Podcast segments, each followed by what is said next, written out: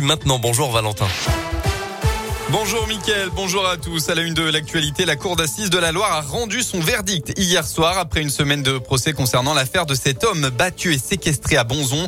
La séquestration qui a été contestée par la défense a bien été retenue, de même que le vol avec violence et la tentative d'extorsion. Sur les six personnes condamnées, un homme a été acquitté. La femme complice de l'affaire a écopé de cinq ans de prison, tout comme l'un des trois autres suspects.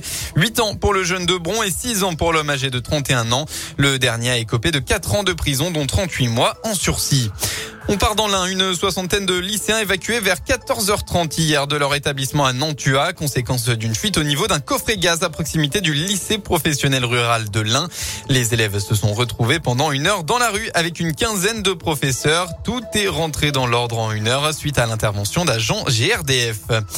Et puis d'ailleurs, comment vont nos enfants en pleine crise sanitaire et au sortir de deux confinements? Un rapport annuel remis ce samedi, Emmanuel Macron tente d'apporter des éléments de réponse sur la santé mentale des plus jeunes. Pour mener cette étude, des enfants de 5 à 15 ans ont bien été interrogés un peu partout dans le pays. Et parmi eux, ceux accueillis à la maison départementale de l'enfance de Saint-Martin de Bavel, c'est dans l'Ain. Et voici ce qu'il en est ressorti. Julie Péchal-Rieux est la directrice de l'établissement.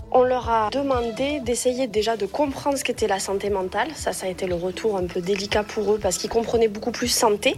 Ils disaient ben, quand j'ai un rhume, comment on prend soin de moi, etc. Et les deux collègues ont essayé de leur expliquer ben, ce que c'était la notion de santé mentale. Ils ont pu dire qu'ils avaient besoin d'être écoutés et que des fois ils savaient pas trop où le dire.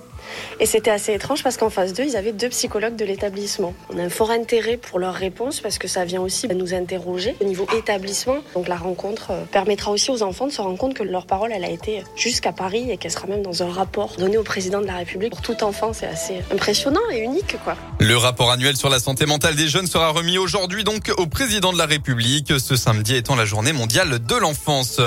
On passe au sport en basket dans l'élite. La chorale de Rouen enchaîne. Belle victoire hier soir à domicile. Les Rouennais ont battu le Portel. Score final 89 à 86. Ils remontent à la 13e place du classement. Et ce soir, on retrouve la Gielbourg en déplacement au Mans. Coup d'envoi de la rencontre à 20h. Enfin, un mot de rugby en Pro D2 en difficulté depuis plusieurs matchs. Bourg-en-Bresse s'est imposé hier soir. L'USB a battu Béziers sur le score de 30 à 22. On rappelle que le 15 de France affronte ce soir les All Blacks en match test de la tournée d'automne. Le match est à 21h. Le Clermontois Damien Penaud sera titulaire au coup d'envoi de la rencontre. On passe enfin à la météo de votre après-midi en Auvergne-Rhône-Alpes. Deux très belles éclaircies aujourd'hui dans la région. Ça fait du bien. Après une semaine de grisaille, les nuages seront tout de même présents, euh, notamment dans l'Ain et dans le Rhône. Et puis côté Mercure, vous aurez au maximum cet après-midi entre 8 et 13 degrés.